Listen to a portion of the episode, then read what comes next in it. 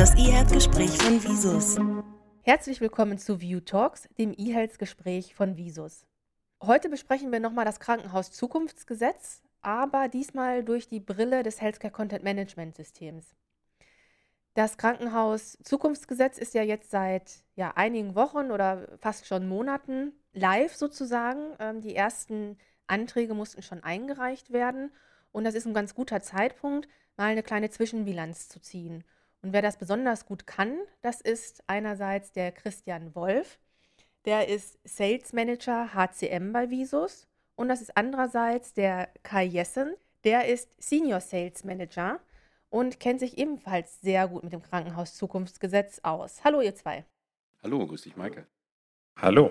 Ich fange mal direkt an. Jetzt seit gut drei Monaten können die Anträge für eine Förderung im Rahmen des KHZG eingereicht werden. Wie ist denn bisher so die Resonanz allgemein? Gab es jetzt wirklich so den Riesen-Run oder war das eher verhalten? Also wir müssen ganz klar sagen, wir sehen eine deutlich hohe Anzahl an Anfragen ähm, an uns, sowohl von Interessenten, die uns bisher noch gar nicht kannten, bis hin zu Bestandskunden und die das KZG begreifen als eine Chance, die äh, Binnendigitalisierung in den Krankenhäusern voranzubringen. Genau, und ähm, der Kai, der kommt ja aus Hamburg und ähm, Hamburg war das Bundesland, was Ende Januar abgeben musste schon, die Anträge. Wir sind froh, dass sich das äh, so ein bisschen auch verteilt auf Bundesebene und auch den Bundesländern. Ich muss dir ganz ehrlich sagen, wenn wir jetzt vor Ort all diese Termine hätten, also wenn der Kai jetzt sagen würde, wir fahren da vor Ort hin, das würden wir in dem Pensum, wie das gerade läuft, äh, gar nicht schaffen. Von daher auch in dieser Pandemiezeit kommt uns dieses äh, Online-Präsentieren und die Online-Termine kommt uns da sehr zugute präsentiere jetzt seit 20 Jahren Software im Gesundheitswesen. Und äh, Maike, du hast gefragt, ob es dann ran spürbar. Ja, also sowas hatte ich persönlich noch nicht. Interessant dabei ist, äh, ist dass wir natürlich viele Anfragen äh, bekommen von Krankenhäusern, die schon vor Zeiten des KHZG gut unterwegs waren, was die Digitalisierung betrifft.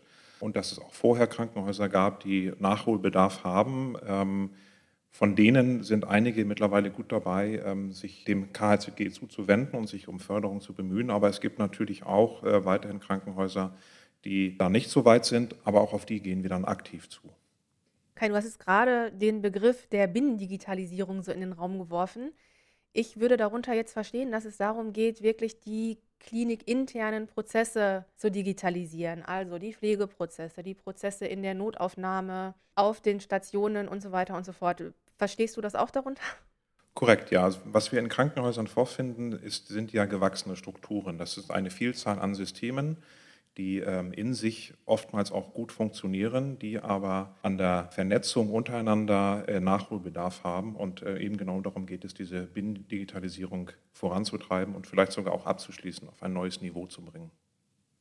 Gibt es denn so ein Ranking an Top-Projekten oder Top-Themen, was viele oder die meisten Kunden anfragen? Und wenn ja, was sind denn die Top-Themen, die gewünscht sind und gemacht werden möchten? Also Top-Themen sind natürlich die komplette Digitalisierung nach innen, also letztendlich ein Healthcare Content Management im großen Stile voranzubringen. Das ist eine große Gruppe von äh, Projekten, die wir sehen. Daneben gibt es natürlich auch Krankenhäuser, die schon sehr weit sind in der Digitalisierung. Die schauen dann eher auf einzelne Komponenten, um äh, bestimmte Bereiche abzurunden. Und weil wir modular aufgestellt sind mit unserem HCM, können wir eigentlich beides sehr gut bedienen.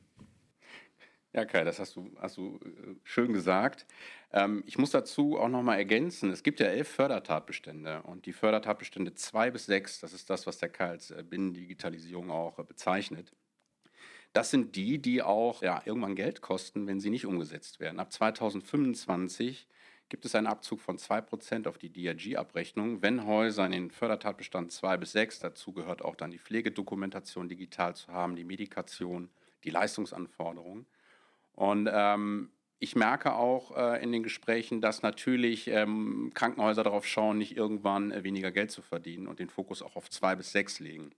Ich sage immer so schön, ähm, man muss das Kabel auch an die Bordsteinkante legen. Das geht auch nur nach außen zu kommunizieren, wenn ich nach, äh, von innen heraus auch digital bin. Sonst wird es sehr schwierig, Dinge in eine elektronische Patientenakte oder über die Telematikinfrastruktur zu kommunizieren. Von daher hat, äh, sage ich mal, die Förderung äh, auch äh, etwas, was fordert und äh, das ist das äh, Digitalisieren im Innenverhältnis, wo wir mit dem HCM eine ähm, ja, hervorragende Lösung bieten. Genau, du hast es ja schon gesagt, das war ja exakt die Überleitung. Mit dem Healthcare Content Management System könnt ihr ja genau diese Binnendigitalisierung umsetzen. Das heißt ja die Konsolidierung der medizinischen Informationen. Welche Fördertatbestände können denn mit dem JiveX Healthcare Content Management erfüllt werden?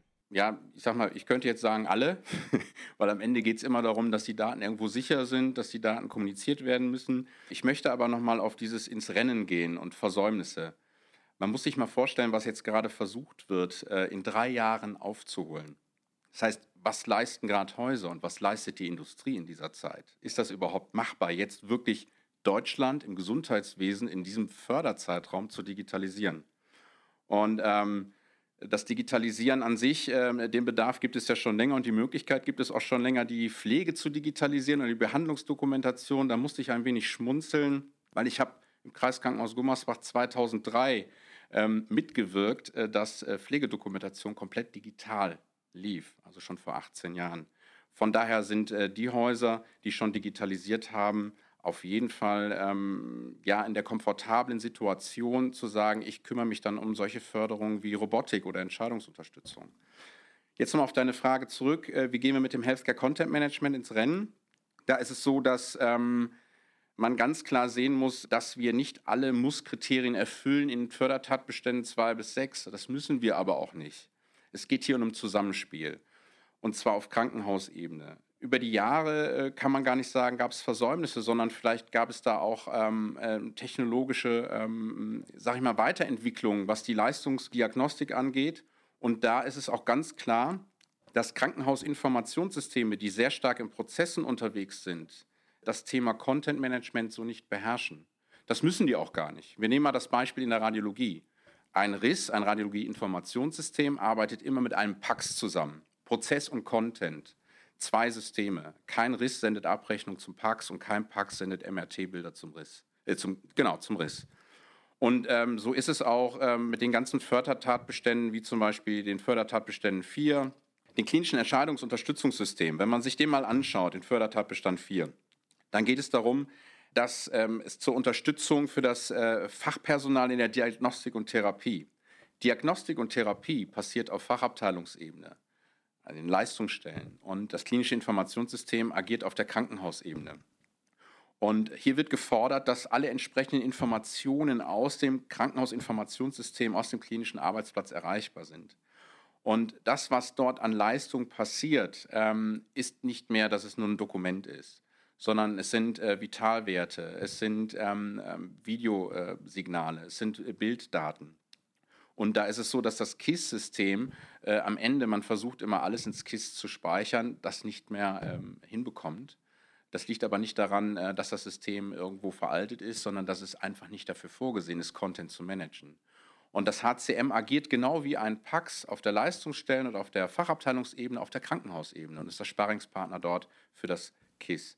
Und wir schaffen halt äh, in den Muss-Kriterien, wie beispielsweise dass die Rückkommunikation der Ergebnisse, schaffen wir es, dass wir alle Medizingeräte, alle medizinischen Quellen, und ich rede jetzt nicht nur wirklich von äh, komplexen Gerätschaften, das kann auch ein Drucker sein, der bis jetzt nur eine Spirometrie ausdruckt, das digital wandeln können und dem KISS präsentieren können.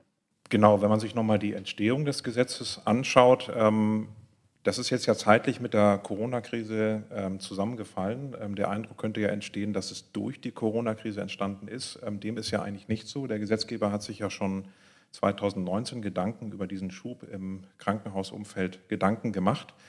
Wenn man sich die Fördertatbestände anschaut, dann ist es eigentlich die Obermenge dessen, was man ähm, tun sollte, um die Digitalisierung insgesamt voranzubringen. Und der Gesetzgeber hat ja auch bewusst keine Gewichtung eingebracht in die Fördertatbestände. Das heißt also, wenn ein Krankenhaus eine bestimmte Situation vorfindet und die Krankenhäuser sind einfach unterschiedlich ausgestattet, dann ähm, gibt das KHZG auch die entsprechende Flexibilität, sich genau das zusammenzubauen aus den Bausteinen des ähm, KHZG, was man eben halt benötigt. Und konkret könnte es zum Beispiel heißen, dass man sich ein Content Management fördern lässt über den Fördertatbestand 9, wie zum Beispiel ein Visus JiveX HCM, oder im Rahmen eines äh, KISS-Ausbaus äh, über die Fördertatbestände 2, 3, 4 und 6 sich ähm, Komponenten der Visus hinzunimmt. Genau. Also um nochmal beim Fördertatbestand 4 Entscheidungsunterstützung, das bedeutet, der Arzt Der Stationsarzt trifft eine Entscheidung über den weiteren Verlauf anhand der ähm, Diagnostik, die gelaufen ist, die ihm vorliegt. Wir sind Medizinprodukt der Klasse 2. Das bedeutet, ähm, ob es ein EKG ist, was wir visualisieren, ob das äh, Bilddaten sind, Untersuchungsergebnisse. Er kann direkt aus dem klinischen Informationssystem eine Entscheidung treffen und dort auch agieren.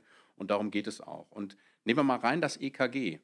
Es ist so, dass wir in vielen Kliniken im Gespräch sind. Ähm, wir bieten mit unserem Healthcare Content Management die Möglichkeit, die Signaldaten aufzunehmen, zu verteilen und auch on the fly zu befunden. Und das EKG selber schreibt kein Arzt. In den meisten Fällen ist es so, dass es über die Funktionsabteilung läuft. Der Arzt möchte das sichten. Und das Sichten passiert in der Klinik, das passiert klinikweit. Und da ist es auch so, dass ähm, viele Häuser da Probleme haben in der Digitalisierung und immer noch auf Thermopapier laufen, weil die Verteilung der EKGs nicht so charmant läuft wie Röntgenbilder. Und jeder weiß, dass die Visus auch im Röntgen sehr stark ist. Und ähm, genau wie die Röntgenbilder verteilen wir die EKGs und nicht nur EKGs. Ich hatte eine Klinik, die haben Laufbandanalysen. Das heißt, das ist eine reine Klinik, die sich spezialisiert hat auf Orthopädie. Und bei denen ist die Rückübermittlung der Befunde eine Laufbandanalyse. Das ist ein Video. Da geht es nicht um, um einen Text. Und auch das ähm, äh, trifft letztendlich dann für den Arzt äh, zu, um da Entscheidungen zu treffen. Okay, Christian, ich glaube, jetzt haben wir da ein ausreichend Beispiel. Also letztlich geht es halt wirklich äh, darum, unabhängig jetzt auch vom Krankenhauszukunftsgesetz, diese Daten irgendwo zu konsolidieren. Und das findet im Healthcare Content Management System statt. Das ist dafür ausgelegt, eben diese Daten da auch zu bündeln. Das ist eben nicht Aufgabe des KISS, sondern da findet auch eine Zusammenarbeit zwischen den Systemen statt. Ganz genau, ganz genau. Um das einmal noch zu ergänzen, Maike, entschuldige, das ähm, ist so, das Bündeln bedeutet, dass ja vorausgesetzt wird, dass die Daten nicht gebündelt äh, vorliegen. Ich will ja gar nicht sagen, dass die Daten nicht digital sind, sie sind nur nicht zentral. Es gibt viele Datensilos in äh, Fachabteilungssystemen, die nicht zentral aus dem KISS aufrufbar sind. Oder wenn sie das ermöglichen würden, Mal rein, hypothetisch, der Arzt würde ähm, alles aufrufen können aus dem KISS. Müsste die IT dafür Sorge tragen, dass an jedem Arbeitsplatz Lizenzen, der Viewer und dann habe ich die Akte noch nicht mal zentral, sondern ich habe sie in verschiedenen Datensilos. Und diesen Zustand, den Zustand der dezentralen äh, Datenhaltung, den bringen wir zusammen. Ja. Jetzt sind gerade auch schon wieder die ganzen Zahlen gefallen. Fördertatbestand 9, 4, 3, 6 und so weiter. Ich möchte jetzt einmal vielleicht nochmal auf den Punkt bringen und korrigiert mich, wenn das jetzt nicht richtig ist. Meinem Verständnis nach könnt ihr den Fördertatbestand 9 komplett selber bedienen, sozusagen autark. Die anderen genannten Fördertatbestände, das wären dann Projekte, die ihr gemeinsam mit Partnern umsetzen könnt. Ist das richtig, Kai? Das ist korrekt. Also Fördertatbestand 9, und das hat auch neulich auch nochmal der Marburger Bund in einem äh, Dokument klargestellt, als wichtigen Punkt. Es geht einfach um die Förderung telemedizinischer Netzwerke, also insbesondere den kollegialen Austausch zwischen dem stationären und ambulanten Sektor zu unterstützen, speziell im ländlichen Bereich. Und das kann man am besten, wenn man erstmal die Daten nach innen konsolidiert hat und dann mit den entsprechenden Komponenten ähm, nach außen kommuniziert. Und über diesen Fördertatbestand 9, das wäre dann ein JiveX HCM mit den entsprechenden Komponenten, um kommunizieren zu können nach innen und nach außen. Und jetzt würde ich noch ergänzen, das ist zwar ein eigenes Thema, ich möchte es nur einmal genannt haben, diese Komponenten, um das nach außen zu kommunizieren, die hat Visus auch. Das wäre dann in dem Fall JiveX Connect. Da wollen wir aber heute gar nicht mehr so im Detail drauf eingehen, weil das ist ein eigener Themenkomplex. Das würden wir nachreichen, beziehungsweise kann man das auch nachlesen. Aber Christian, du hast dich gemeldet. es heißt äh, JiveX Healthcare Connect. Also der Kai ist da auch sehr tief drin. Wir können da gerne auch nochmal eine extra äh, Podcast-Serie machen, wenn das Interesse der Zuhörer dann da ist. Weil ich sage immer, du kannst nach außen nur das kommunizieren, was du innerlich hast. Und ähm, für die Visus ist das eine Herzensangelegenheit, Gesundheitsdaten zu kommunizieren. Und seit 20 Jahren bringen wir digitale Röntgenbilder an den Point of Care. Und die Patientenakte besteht nicht nur aus Bildern und auch nicht nur aus Röntgenbildern. Wir nehmen mal Ultraschallbilder, wir nehmen auch mal die Laufbandanalyse oder eine Fußdruckmessung, wir nehmen auch mal ein EEG. Also da könnte ich jetzt hier, da wird die Zeit nicht reichen. Und die Dinge möchte ich ja auch kommunizieren. Und äh, wenn es Dokumente sind, ist es sehr einfach, auch für ein klinisches Informationssystem. Und wir haben auch mit den KISS-Herstellern, sind wir da natürlich auch im Gespräch, um, ähm, ja, es ist ja komplementär. Ein Riss stellt das PAX niemals in Frage in den Kernfunktionen. Und ein PAX auch niemals das Riss. Also ein PAX wird nicht abrechnen oder DRG oder ICD-OPS-Ziffern verwalten. Aber lass uns da doch jetzt nochmal konkret ähm, bei, bei dieser Zusammenarbeit, lass uns den Zusammenhang zum KHZG herstellen. Nenn doch mal Beispiele für so eine Projektzusammenarbeit. Was könnte das denn sein? Ja, also eine Projektzusammenarbeit wäre beispielsweise, nehmen wir mal den Fördertatbestand 6. 6 ist die digitale Leistungsanforderung. Und so ist es, dass äh, die digitale Leistungsanforderung in klinischen Informationssystemen schon lange funktioniert. Nur die Rückübermittlung nicht. Das bedeutet, an den Arbeitsplätzen, an den Medizingeräten gelangt dann die Auftragsnachricht nicht. Technisch gesprochen eine HL7-ORM-Nachricht. Wir können mit der HCM-Komponente einen Worklist-Broker, ähnlich wie in der Radiologie, aber nicht nur auftrags-, sondern auch fallbasiert stellen. Und zwar für jede Quelle im Krankenhaus oder in einer Gesundheitseinrichtung. Und eine Quelle kann ein Drucker, ein Scanner sein, eine Quelle kann ein Bildimport sein, die Kubitus-Dokumentation. Äh, auch da gibt es viele Beispiele. Und da ist es so, dass die ähm, Krankenhausinformationssysteme, die in den Teilen nicht Medizinprodukt sind, gar nicht an die Medizingeräte oder an die Quellen gehen. Und da schließen wir die Lücke zwischen der Leistungsanforderung, dann der Überbringung der Information an das Gerät, an die Quelle und die Rückkommunikation. Und das standardisiert. Das HCM nimmt nicht nur auf, sondern wandelt es dann auch in das Zielformat. Ob es ein PDFA ist oder eine HL7-MDM-Nachricht oder DICOM. Und das macht es halt dann sehr charmant, weil KISS-Hersteller sagen grundsätzlich, ähm, wir wollen hier auch natürlich nach vorne, wir wollen den Kunden ausbauen. Und wenn jetzt der Fördertatbestand 6 Pflicht ist bis 2025, Leistungsanforderungen komplett digital, ja, dann kommt man um HCM nicht rum. Heißt letztendlich, dass ähm, für die Interessenten gibt es mehrere Wege, sich eine Förderung zusammenzubauen. Also entweder ein komplettes HCM über Fördertatbestand 9 oder über die Fördertatbestände 2, 3, 4 und 6. Dann entweder, indem sich ein Interessent selber ein Paket schnürt und auf die einzelnen Hersteller zugeht. Es gibt aber auch große KISS-Hersteller, die an sich ähm, die Pakete zusammenbauen, in denen dann zum Beispiel auch Visus-Komponenten enthalten sind. Das wäre nämlich jetzt meine Frage gewesen. Das äh, klingt dann natürlich für die Verantwortlichen im Krankenhaus mega kompliziert, wenn du dir erst die ähm, Anbieter zusammensuchen musst, die dann vielleicht unter Umständen gar nicht zusammenarbeiten. Aber gibt es das Problem? Ja, man muss dazu sagen, man muss nicht zusammensuchen. Ich nehme nochmal das RIS und das PAX. Du musst nicht das RIS fragen, wenn du das PAX wechselst. Und ja, aber lass uns das nochmal ganz konkret jetzt für diese, ähm, für diese Beispiele, die ihr genannt habt, jetzt für das ähm, Krankenhaus-Zukunftsgesetz. Da muss sich jetzt jemand nicht den, sein, über seinen KISS-Hersteller dann auch noch einen anderen Anbieter äh, zusammensuchen. Gibt es da schon Partnerschaften, die, die erprobt sind? Ja, gibt es, aber vorab gesagt, ähm, das KZG und der Gesetzgeber hat es ja auch bewusst so gemacht, dass die Beantragung sehr niederschwellig ist. Also es geht ja erstmal jetzt darum, eine Bedarfsanmeldung abzugeben, sich erstmal prinzipiell Gedanken zu machen, was, was überhaupt getan werden muss und da noch gar nicht mal vielleicht die Partner gefunden zu haben, sondern einfach das einzureichen, weil natürlich auch die fördernden Stellen ja auch mal einen Überblick irgendwann mal haben möchten, was überhaupt ansteht. Ähm, und dann natürlich darauf basierend zu beginnen, sich eine, eine, ein Paket äh, zusammenzubauen und das dann in der zweiten Phase in der eigentlichen Antragstellung dann abzugeben.